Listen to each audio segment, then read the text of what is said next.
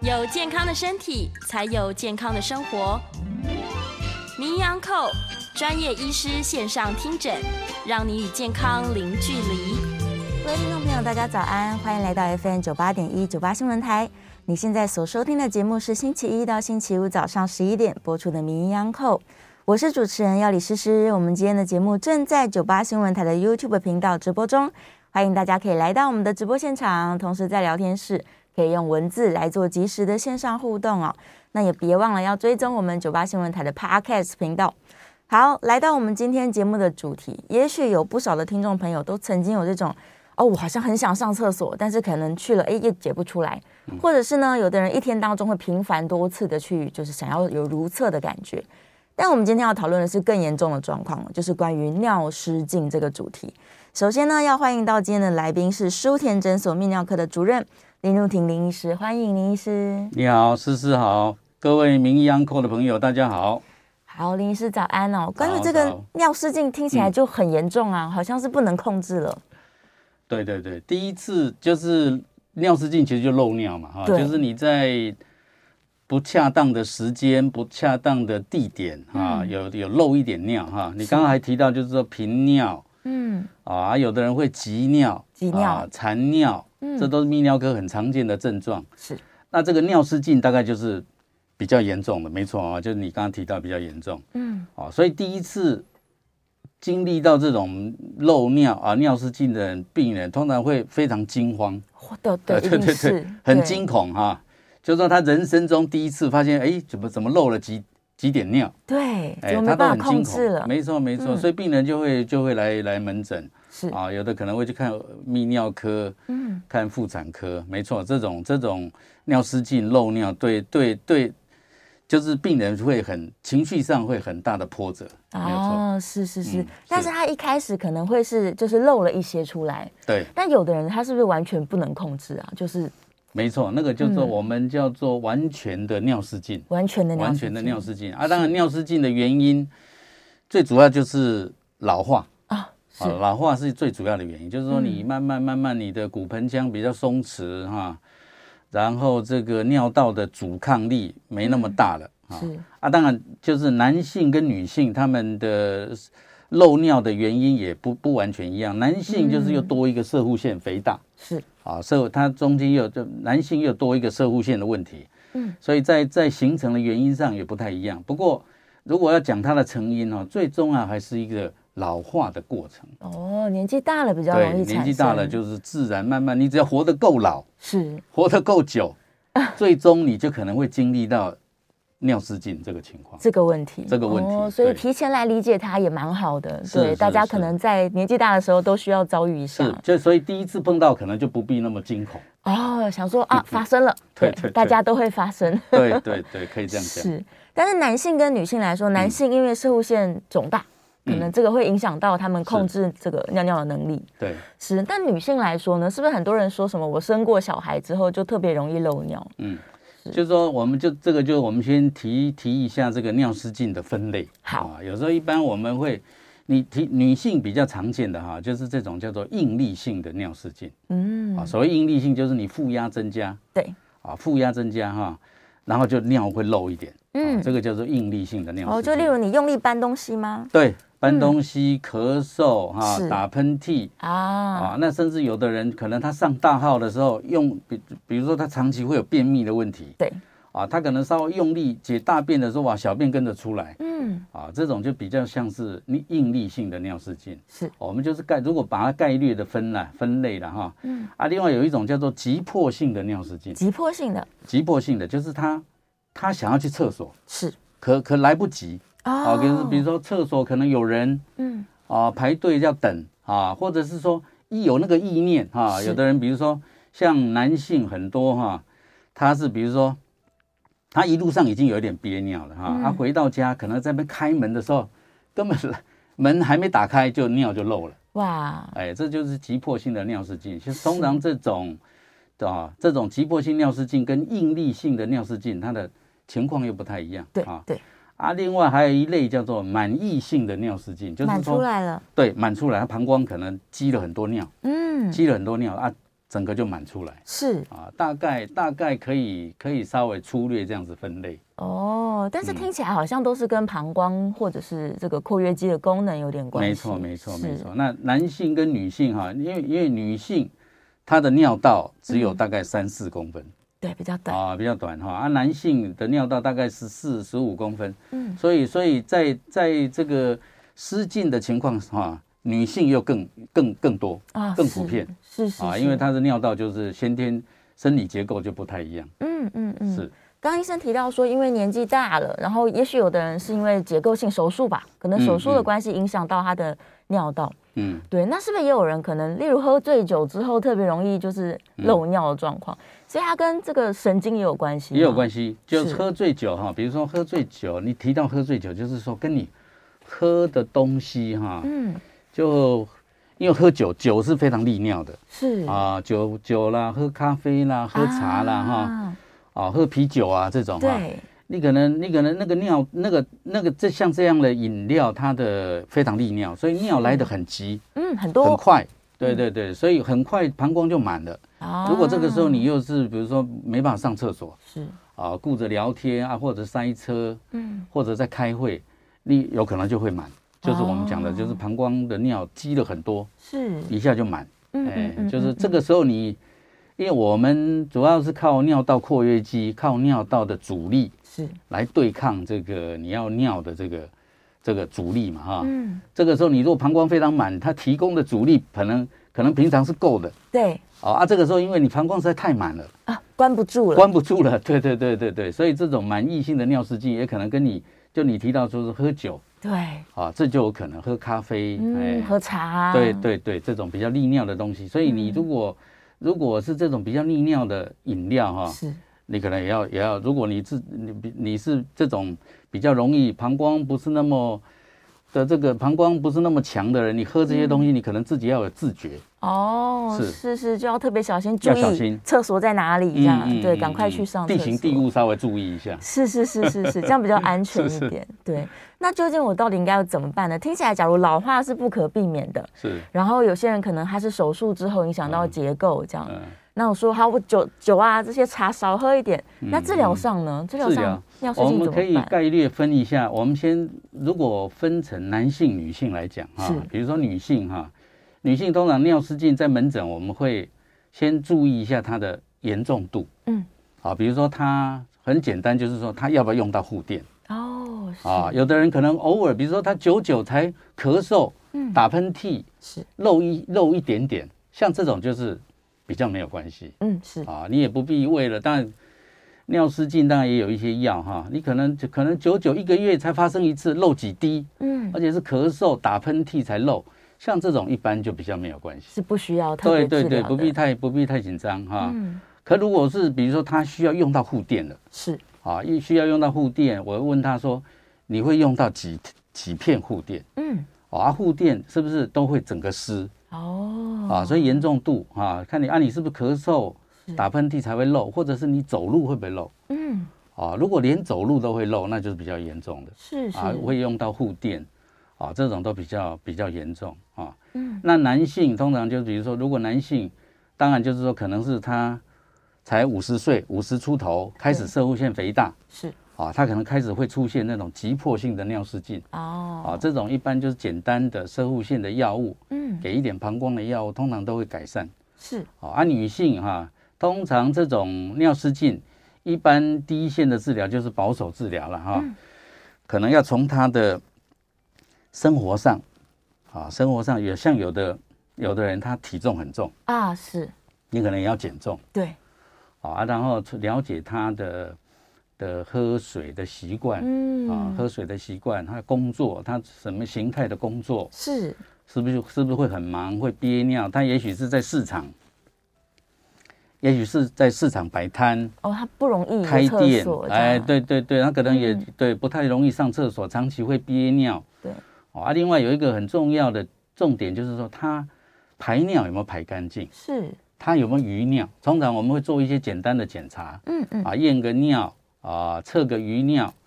看看他是不是解的不干净，哦膀胱里面会积尿。是啊这些啊，然后了解他的 s- lifestyle，他嗯的生活的形态、工作的形态啊，这样子通常可以给他一些建议是，啊啊，真正需要的话也会开一点药物嗯，这样子哈、啊，多半的人这样子都可以改善到一个程度，哦，是，所以啊有必要啊再给他一点药，嗯哎、给他一点膀胱稳定膀胱的药，是，哎，通常也可以改善到一个程度，所以主要先从生活的习惯去检查有没有问题，是，然后是先纠正。那药物对的话只是一个辅助而已。对对对是，啊，啊，你比如说像有的人，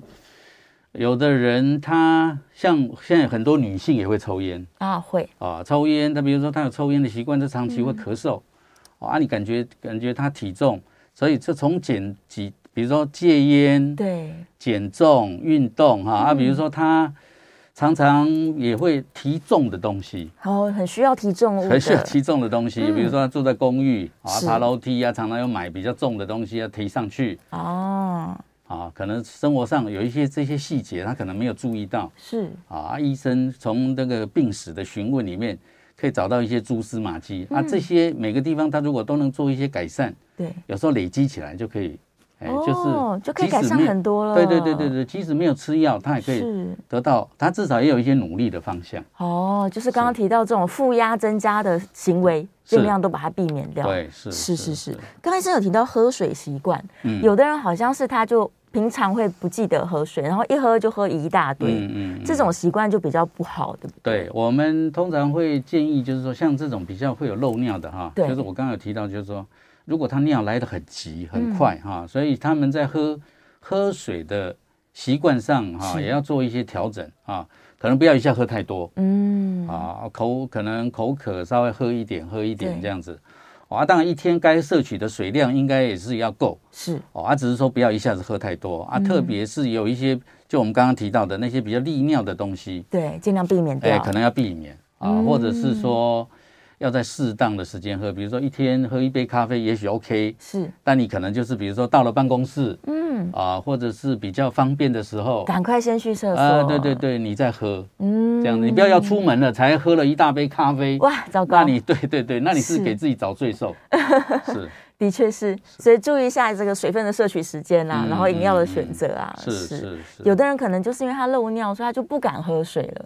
然后反对而造成水分摄取不足。对，这样没错嗯，这样也不好啊。所以就是说，适当的水分的摄取也很重要。是啊啊，就是在有时候就是这些病人有时候不见得他很注意是啊。那我们在病史的询问里面就可以提供他一些方向。哦，是原来如此。嗯，有的人他甚至不喝水，然后反而容易造成泌尿道的发炎感染啊，没错。比如说你可能因为水喝的少，对有时候也会造成便秘，啊，啊会便秘，对对对，哈，啊，是容易尿路感染，嗯啊，容易结石。是哎，这个有时候跟喝水的量也有关系。嗯嗯嗯嗯，所以不能说这个因为有漏尿的状况，他就尽量不喝水，不是这样是的。是，没对，错，我们没就是错少量多次的喝它。是。假如说他都拒绝治疗，他就一直在嗯嗯忍耐这件事情，有没有可能会有什么恶果啊？嗯，就是说，当然就是有我们就我刚刚讲说，这个尿失禁就是对很大很大的原因是老化，是老啊化就你骨盆腔慢慢松弛，嗯，没有像年轻的时候是那么那么那么紧实是啊啊，可能会慢慢慢慢膀胱会下下坠，嗯，脱甚至严重的脱垂哈、哇，这些都是或者女性有跟跟生产可能也有一点关系，是啊啊，这些当然就是说老化的因素，当然是我们没办法违逆的，我嗯们不可能违抗这个老化的趋势，是，但是其他的部分是可以努力的嗯，啊，就是把这个把这个病理的机转跟病人解释对，啊，哪些是你必须接受的啊，比如说老化是啊，哪些是你可以努力的哦嗯，啊，比如说嗯，你你你还在抽烟啊啊你你就是比如说就是体重很重。对，啊，这个就是说，因为你你，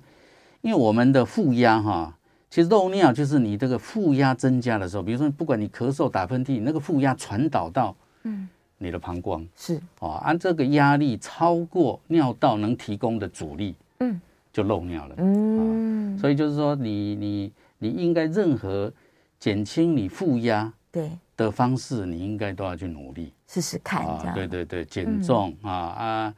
喝水、呃吃水果，不要便秘嗯，啊、便秘像很多人现在便秘也很普遍啊，对很也很多普遍人啊，对对对，然后工作紧张啊，怎么样？嗯啊，啊有的人是因为因为饮食食物的内容对，造成他便秘哈、啊，这些都是你点点滴滴做一些努力都可以改善的。嗯，所以哎还是把把很这多个事分情出可以来做分析给病人知道，对他至少知道他努力的方向。是是是，但是关于尿失禁这件事嗯情，它好像没有什么手术是一定可以做改善的，除非它是结构的问题吧。有，就是就是嗯说，如果那我们刚刚讲到，就是说这种保守的哈，就比如说对我刚刚讲说，哎，这个生活习惯的改变啊改善、喝水这些哈，对，然后用药物哈，是，那真的不行。嗯，还有一种叫做骨盆底肌的这个训练哦，是，啊，就是凯格尔运动，凯格尔运动嗯啊对对，提肛这种哈，这种又可以，如果搭配这个，这个也算保守的治疗是，啊，就是不必用到手术。我的意思就是说，这些都不行了之后，嗯，才会进到考虑手术。哦，对对对是啊，最手后一术个方法，对，最后一个方法哈，手术一般就是做那个悬吊，悬吊，啊，尿道的悬吊嗯，啊，尿道的悬吊手术。但这个悬吊手术就是在泌尿科医师哈，这个妇产科医师也有在做，嗯泌尿科医师也有在做哈是。当然，有的病人他可可能搭，他可能除了漏尿之外哈，他可能又有膀胱脱垂啊，是，啊，还有子宫脱垂。嗯，啊，比如说他可能年纪大了，七十几岁、六十几岁，合并有这些问题，可能就是说刚刚讲的这些用药物啊，用这个什么膀胱训练，可能大家都没办法了是，必须同时就是要解决他的尿失禁的问题，同时还要解决嗯，器官脱垂的问题。是，哎，这个时候可能大概就是要手术了。嗯，对就是把它的骨盆底重建回对来，对，对对对，这是个这个就是说他已经就是算比较厉害了啊，嗯保守治疗已经没办法了，是这个时候就要手术。最后的最后，对还是是使用是手术手段。是是是是。凯格尔运动，它是不管几岁的人，他都可以开始练习的吧？对，凯格尔运动就是，如果他是漏尿很出奇哈，嗯哎啊不是太厉害，啊，我们通常就是说刚刚讲的这个生活 lifestyle 的这对个 modification 啊，生活形态的做一些做一些调整是，啊啊，做骨盆骨盆底肌的训练，嗯啊啊用一点药物，是哎这些啊，阿、凯这个这个骨盆底肌的运动就是说，就是就是所谓的凯格尔运动了、哈，嗯它就是训练哈，因为我们的尿道、这个阴道跟肛门哈，对，这周围相连的这些肌肉哈，它其实是随着年纪会比较松弛、嗯啊。阿骨盆底肌跟这个筋膜的训练，就是说让这些肌肉能够，你经由训练可以事实上可以增加它的张力的，张力，张力的啊。嗯，那其实就是比较简单，就是讲提肛运提动。肛运提肛动，运动对，啊，提肛就是说你比如说你在看电视、是嗯听音乐啊，你可以你都可以就是收缩你的肛门。是哎，我们在上大号的时候，肛门会收缩嘛，收哈，缩，对，就是那种感觉哈。嗯，因为你在收缩肛门的那个肛门括约肌的时候，其实你也同时有收缩的尿道的括约肌。哎，哦，对对对，是啊，所以就是说，你你你可能没办法，你没办法去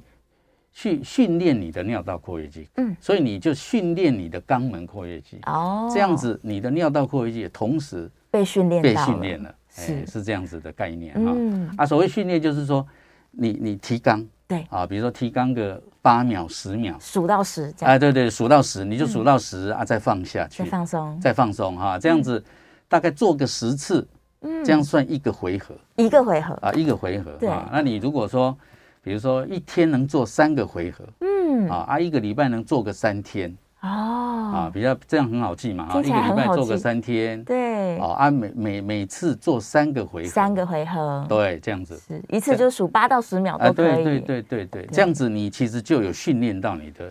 骨尿盆道底哎，了，对，骨盆底肌啊，哦，你就有是训练，到你的这个这个肛那个尿道的括约肌，是是是是所以其实男性跟女性都可以训练这个吗，都可以都可以都是可以的，是男性也是是适合的。男性也可以哦，对是因为刚刚提到男性可能也会有一些这个漏嗯尿、尿失禁的是是状况，是是。是比例上来说还是女生多一点女生点多，那男性嗯哈、形态会不太一样。男性的尿失禁比较常，我刚刚跟你讲，就是说射弧腺肥大，嗯对，他那种急迫性的尿失禁哦，比较是比较多，是忍比较不多住这样子，忍不住。对嗯对嗯对，嗯而且有有的有的人，比如说像有的有的病人会讲，是说我水龙头那个声音，我一听到声音就想尿，哦，那个就有一点，但是可能没有漏，是它可能没有漏出来啊，那个就是急迫性。但他就是很想上厕所，对这对样嗯对啊，那种那种 urge 哈、就是很想上厕所那种、那种那种那种冲动，如果对又搭配漏一两滴，哦那个就是急迫性尿失禁。是是是，对他啊心这理压种力会很大，，对，这嗯种其实像这种就是药物治疗就非常有效，哦，嗯哎，吃一点射物线的药，膀、搭配一点膀胱的药，吃是就很快就改善。太好了，是是。但男性如果真的比较严重，真的是因为射护腺的问题，他是主要以治疗射护腺为主，对不对？嗯，对。嗯，那另外就是说，如果男性哈、他如果射护腺接受手术之后的初期，是就会会有一点这种应力性的尿失禁。哦，啊，这手术种就刚结就是束比比较常发生在女性的，嗯这种应力性尿失禁会发生在男性，通常都是因为他射护腺刚刚手术、嗯，啊，他可能是射护腺肥大接受镭射手术，对，他可能是射护腺癌嗯，接受了达文西的手术的初期，术后的初期啊，可能前一个月、嗯两三个月会有一点漏啊，那这种通常有时候会随着时间嗯，哎，刚刚手术后一一个月啊，一周两周会会有一点漏，是但慢慢慢慢慢慢就会恢复了，啊，慢慢就会哎改对善了，就会是改善所以他也不用太紧张，也不用太紧张想。说完完蛋了，是不是手术失败？这样是不是的，是不是是的是，对是，就是手术后特别容易。是对，那这时候他们来做凯格尔训练也是适合的咯也有帮助，对，也是是有可以帮助的的，也是可以的。嗯，嗯，所以不管什么年纪啦，嗯只要你想要预防，或者是你已经感觉自己好像有一点点这个漏尿的状况，嗯也许就可以训练看看骨盆底肌肉。是是，对，是然后就像刚刚医生说的，检查一下自己的生活形态，嗯我是不是负压太大啦？嗯，对我，是不是很常咳嗽啊？嗯，便秘问题，啊对很多人可对能没真的错没想到便秘问对题，。是是，对，是任何会增加腹部压力，或者是对让你的膀胱突然之间有很多水分，嗯然后这个都要小心，对，没对错，，把很它好嗯避免掉。是是是，好，我们稍微要休息一下，进一段广告了。如果大家也有这个相关的问题的话，欢迎可以在我们线上的聊天室哦，用文字留下你的讯息，我们在下一节节目回来会开始来回答大家线上的问题。同时呢，我们下一段节目也是可以开放 call in 的哦，call in 专线是零二八三六九三三九八零二八三六九三三九八。假如你有一些这个漏尿的疑问，或者是你已经是这样子的这个病患了，都欢迎大家可以空印进来哦，跟医生讨论一下你的无法解决的困扰。那也许今天在节目中可以给大家一些初步的建议跟回答哦。好，我们稍微休息一下，进一段广告。广告之后马上回来。欢迎回到 FM 九八点一九八新闻台，你现在所收听的节目是星期一到星期五早上十一点播出的《名医央叩》，我是主持人要李诗诗。今天的节目正在我们的 YouTube 频道直播中哦，欢迎大家可以来到直播现场，在线上用文字跟我们做互动。好，再次欢迎今天的来宾是舒田诊所泌尿科的主任林如婷林医师，欢迎林医师。大家 好，好，回来了。我们今天正在讨论关于这个漏尿啊、尿失禁的问题。刚刚广告的时候，我们是节目这边问了一个我觉得是蛮好的问题，顺便也让听众朋友可以了了解好了。， 好很多女性可能就是会觉得说啊，我有嗯泌尿相关的问题，我到底是要去妇产科还是去泌尿科？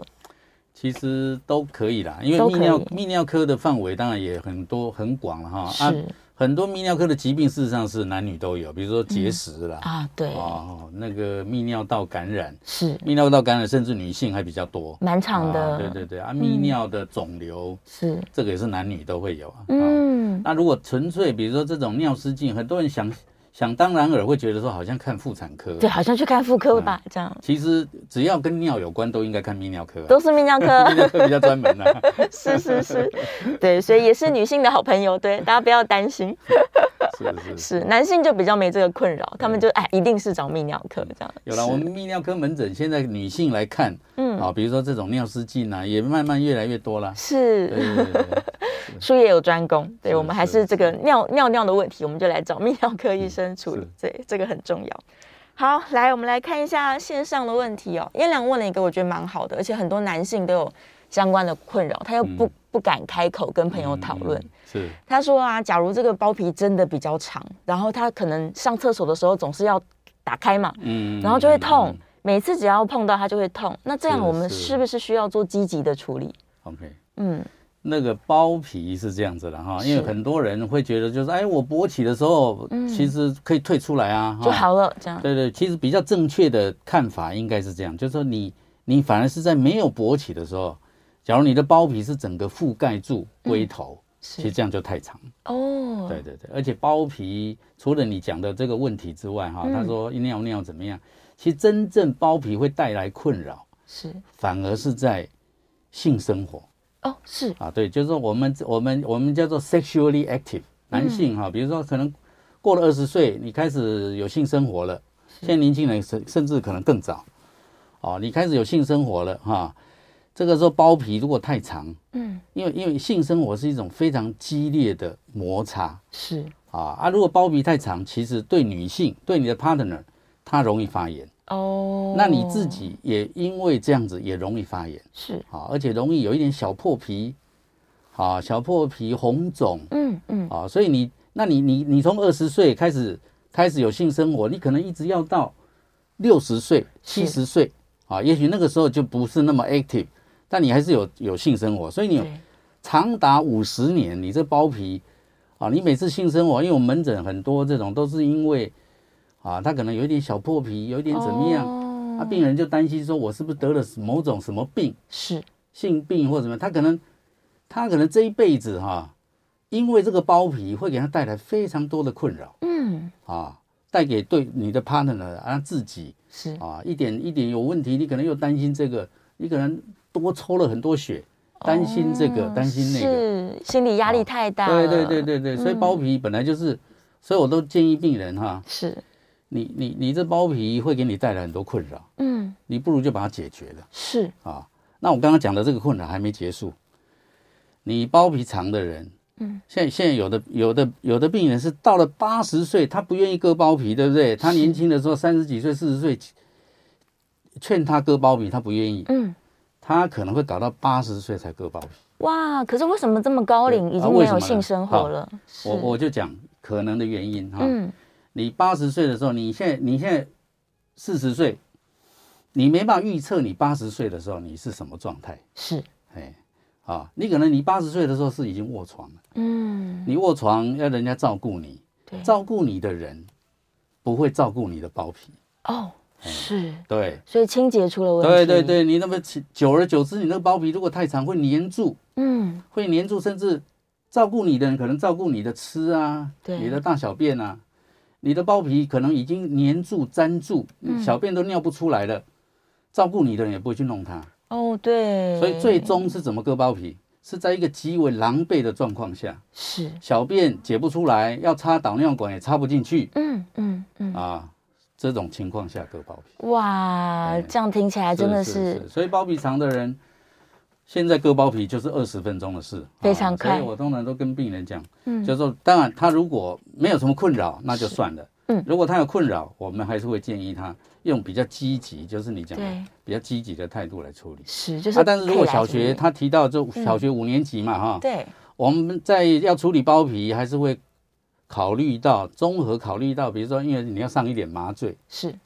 啊，所以我们尽量还是在局部麻醉情况下来做这个手术嗯是，啊，所以通常还是会建议大概国中嗯高中，国哎高中嗯那时候，对对对，他也比较能配合的时候再来做。再来处理。是，是，所以现在手术的这个时间非常快速。对那愈后呢？愈哦后也以后也很快好啊。现在 现在有的人不愿意传统的，现在还有对包皮枪啊，哦，哎，包皮枪当然时时间可能更快一点是，啊啊，当然就他就不用缝，嗯用那个钉子把它直接钉钉上去。是是是，连缝合都不对用，嗯对对对对，对所以它愈我合们更。快，对对，更快。我嗯们很多武器啦，太好 了。所以假如有这个相关是困扰是的话，赶快来泌尿科是是是询问一下最新技术。对对没对对错，积极是好事，积对极是好事。对对医生对今天讲了一个非常重要的观念。好，接下来我们在电话线上有听众朋友扣音进来哦，这个是吴先生，吴先生请说。哎，你好，哎，你哦好好你好，是呃，请教一下那个，因为我刚刚前面才才插进来听的，嗯是那就是不知道有没有提到说射护线的这个维护保养啊健康。哦，是如何保养它？嗯嗯对好，谢是谢吴是先生。谢谢啊，谢谢吴先生。 OK，好，的确很多人可能都很关心，说怎么样叫做正确的射护线保养啊？射护线是这样子了哈，射护线就是你大概男性哈过了五十岁，嗯射护线就会明显的、快速的是嗯肥大，因为这肥大的肌转主要可能还是跟一个老化哈，然后你的荷尔蒙的 balance 有关系。是，哦啊，这个时候你开始会出现一些排尿的症状嘛，你可能会夜尿、嗯嗯，频尿、残尿对，啊，就是说，然后小便会变得比较细、比较慢嗯啊，这个时候就表示你你你射护腺开始有症状了是，啊，特别你像最近气候又开始变冷啊，你可能本来不会有夜尿，对，现在可能会起来一两次哦啊，这个都是跟你射护腺肥大造成的的症状有关系啊。嗯嗯，所以一般我们的建议就是说，这个那射护腺，因为另外射护腺也可能会变成射护腺癌是啊，单纯的肥大也可能会，因为只要你癌本来就是说你只要活得够久，嗯啊，老化本来就是细胞癌变的一个一个危险因子嘛。是，啊，你只要活得够久，你的某个器官可能就会就出会错，哎、就会变成癌癌的细胞嘛啊，对所以过了五十岁，一般我们就会建议要做射护腺癌的筛检筛检，啊，然后会做一个肛定期做个肛门的指诊嗯啊。如果你开始也出现这种，哎、小便的症状，你可能对也要来看泌尿科嗯啊。啊，平常的保养一般。就是没有什么特别，有的人是建议说可以吃一点南瓜子啊哦对，啊，茄红素是，啊，这个都可以，这个对射护腺的保养好像也都有一些帮助嗯哦啊。不过如果已经出现症状了，应该还是要，当然还是你不建议，就是说你就自己去嗯去坊间就买那个东西保养的来吃啦哈、哦，可能还是要看医生对，哦啊，该该用的药还是要用嗯哦啊。你这个保养的当然也可以询问医师的意见，是是是，男性其实发生射物腺肿大的这个比例是非常多的耶。其实应该可以这样讲，应该就是嗯都会啦，对，所以主要还是老化的问题。哎对，主要还是老化嘛，是对，主要还是老化。哦，所以他假如说特别注重养生，然后饮食均衡啊，有嗯运动习惯啊，是不是也有机会他就比较晚发生啊？有有帮助，对。如果嗯你有你饮食均衡，然后你有在运动对哈，通常你的你的症状，然后你进展也比较不会不会那嗯么哦不会那快么快速。是是是，所以只要跟老化有关的，我们就是用抗老的想抗法，衰老抗是衰老去没对错付它没错，嗯对，所以还是压力减少，饮食均衡，要运动。对这是这个是是老生常谈，但是就是有用。有用 对，没所以错大家还是要努力往这个方向前进。好，再来电话线上有一位是陆先生，两位好，好，陆先生你好，呃，请教咱们那个手术里头呢，像蓝光镭射、达文西手术，那对于那种尿道膀胱的悬吊术，有没有新的一些技术？麻烦哦您仔细的解解释一下。剖腹呢，内视镜呢，会不会有一些防粘连的一些方式呢？等等。嗯，是是哦谢是，谢好，谢谢你。是是谢谢谢对谢。关于手术的疑手问，术的了哈，对，就是现在如果单纯只是射护腺肥大哈是，就是它通常都是病人就是尿流速变慢了。对，啊啊，也夜尿、频尿啊，已经影响到他的生活品质嗯是，啊。很多人甚至晚上可能要起来四五趟啊太。那辛他苦到底了是对他可能本来就是睡眠品质不好嗯，啊啊，如果又又夜尿很很严重，有时候就是连太太也都受影响，哦一个晚上起来好几次，嗯啊，旁边的人也大概没办法睡了。是，啊，所以像这种啊，如果他的尿流速又变慢，所以有时候这个这个啊，药物治疗，通常我们第一线还是会用药物治疗。嗯，药物治疗没效啊，病人也希望能更积极的改善，是这时候就会考虑做镭射做镭射，啊，就是他刚刚讲到蓝光、嗯红光、啊这种都可以啊，镭射基本上就是病人出血量会比较少是，啊，啊手术时间也比较短啊，然后病人住院时间也比较短啊，嗯，所以现在、现在这个镭射已经非常普遍了。是，啊，那他提到这个达文西，达文西是一旦就是说，一旦比如说你做了镭射啊，然后那个射护腺的标本我们拿去化验，对，如果有射护腺癌，是，这个时候你的射护腺就不光只是切除、嗯，刮除或镭射气化，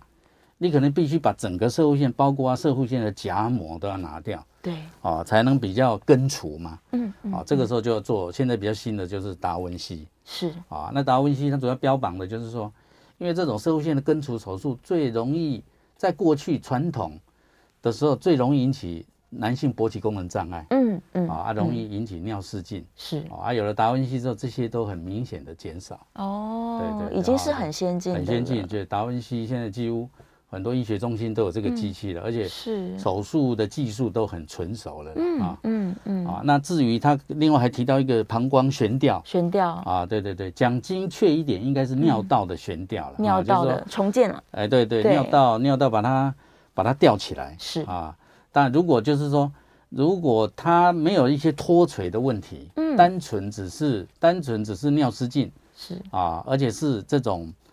尿道的尿道的这个过动或怎么样哈、嗯这时候我们会用悬吊是，的手术把它再吊起来，把这它样吊吊起来。是是对是，好，我们稍微休息一下，间段广告，广告之后马上回来。欢迎回到 FM 九八点一九八新闻台，你现在所收听的节目是《名医 Uncle》，我是主持人要李诗诗。今天在节目中，我们正在讨论关于这个漏尿啊、尿失禁相关的问题。现场请到的专家是舒田诊所泌尿科主任林如婷林医师，欢迎。大家好，好，回来节目中了。刚刚讲到这个必要的时候，嗯还是可以做膀胱跟尿道的重建手术。嗯，是是，那现在手术应该都是非常微创的了吧？对对对，嗯现在就是非常微创，没错，就是是就是一个好像就两个针孔，啊，两对，个针如孔果而你已。单纯只是尿失禁哈，那是做做尿道的悬吊嗯嗯，啊，不过当然这个悬吊哈，就是说你可以你可以想象，它其实就是也有人说，就是一块豆腐，用一条线去去去弄它，把它吊起来。把它吊起来，就是是说，但是这个这个这个悬吊哦，它能提供的支撑嗯，事实上是有限的。哦，哎，就回到我们讲，的，上帝做的最好，是对是，上帝给你一个器官、嗯啊，这个器官当然没有东西比得上，对，可是你会老，嗯啊，慢慢慢慢老化，骨盆腔松弛。如果你只是一个悬吊哈、只是把这个把下坠的地方把它吊起来，嗯，可这个老化的过程还在继续是啊。特别是我们刚刚有讲啊，这些做悬吊的，如果他还是体重很重，他也不愿意减哦肥，对，负压很大。对他还在抽烟，嗯一直长期就有咳嗽，是啊，他还是会便秘。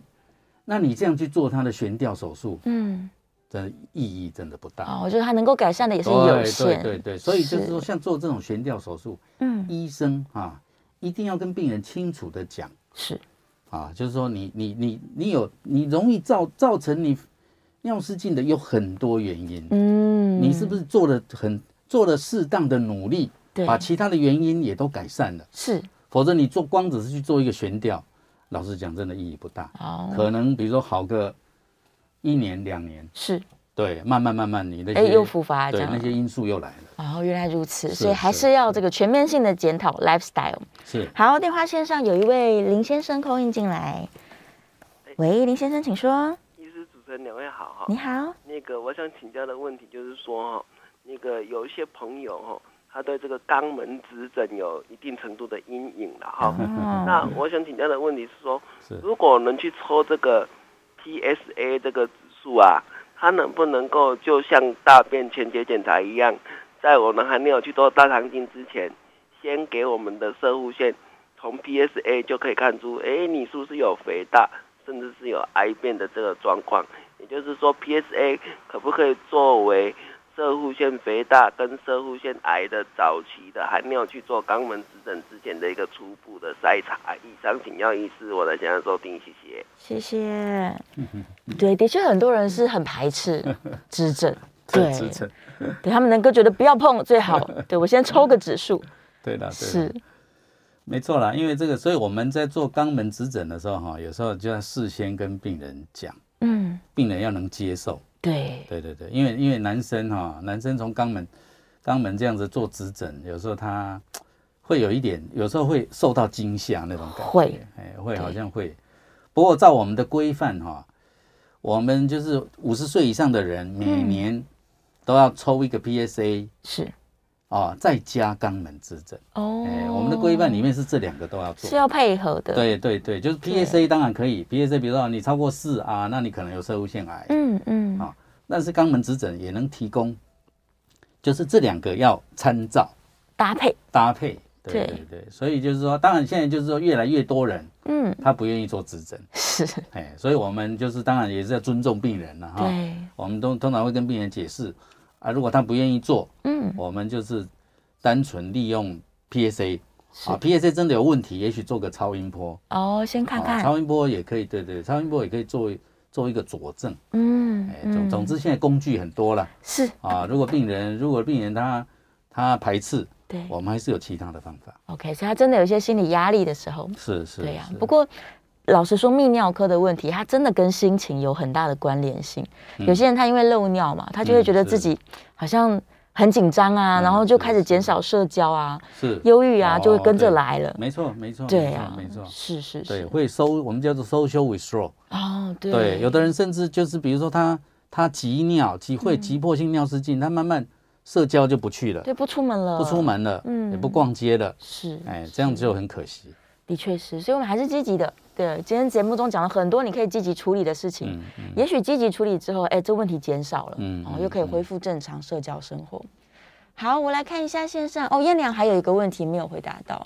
他说这个膀胱跟射物腺还有老化等等问题会造成漏尿吗？但是会不会有一些大脑疾病也会造成漏尿啊？像现在可能高龄化啊，然后大家也许嗯失智的比例越来越高，就这些大脑的神经性的问题也会造成漏尿吗？哦，有有有，就是是说这种当然，比如说中风之后哈，哦，是比如说中风失智，我们就讲中风好了。中中风风之后，他可能比如说行动不便对，啊，他有可能需要坐轮椅。嗯你行动不便或者要坐轮椅，你的尿嗯，就不会排干净。哦，是因为对没有在对运动对了，对对对，是而且你就是说，所以你的步态、嗯你的 gait 啊，这个步态，你有没有你有没有办法好好？你有一个，你如果步态不稳啊，嗯，你第一个你会减少喝水，对，减少上厕所，因为上厕所对你来讲就是一个很大的工程。非常麻烦，对，嗯啊啊，如果你你如果又是坐轮椅，你很难，因为我们好好尿，把尿尿干净，对，那个牵涉到很多肌肉。是，啊，所以你一旦中风，你你有一边 weak 或怎么样，或者两边都 weak，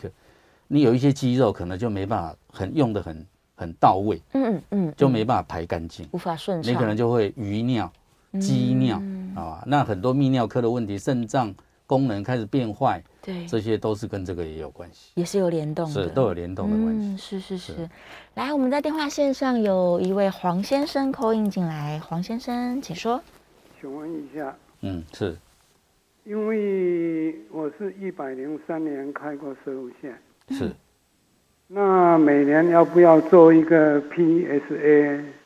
哦，好，啊这个问题是是是检查？是，那